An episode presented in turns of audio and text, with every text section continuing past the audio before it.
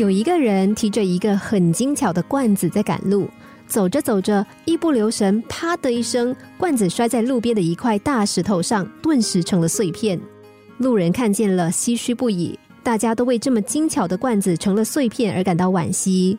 可是那个摔破罐子的人，却像没有这么回事一样，头也不扭一下，照旧赶他的路。看到他的背影，过路人都很惊讶，觉得为什么这个人这么潇洒？那么精巧的罐子摔破了，多可惜呀！有好事的人赶上去提醒他说：“喂，你的罐子破了，怎么看都不看一眼啊？”这个人说：“罐子都已经摔碎了，何必再去留恋呢？”事实上，这个道理虽然简单，但是却很深刻。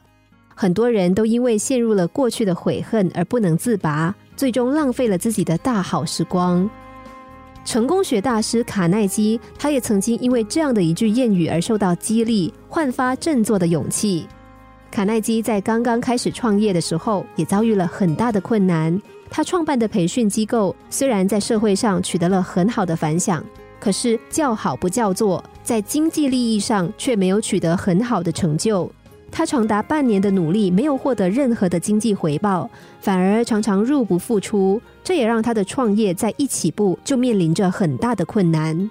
卡耐基很郁闷，他为自己的选择而悔恨不已，甚至开始自责，陷入精神恍惚的状态。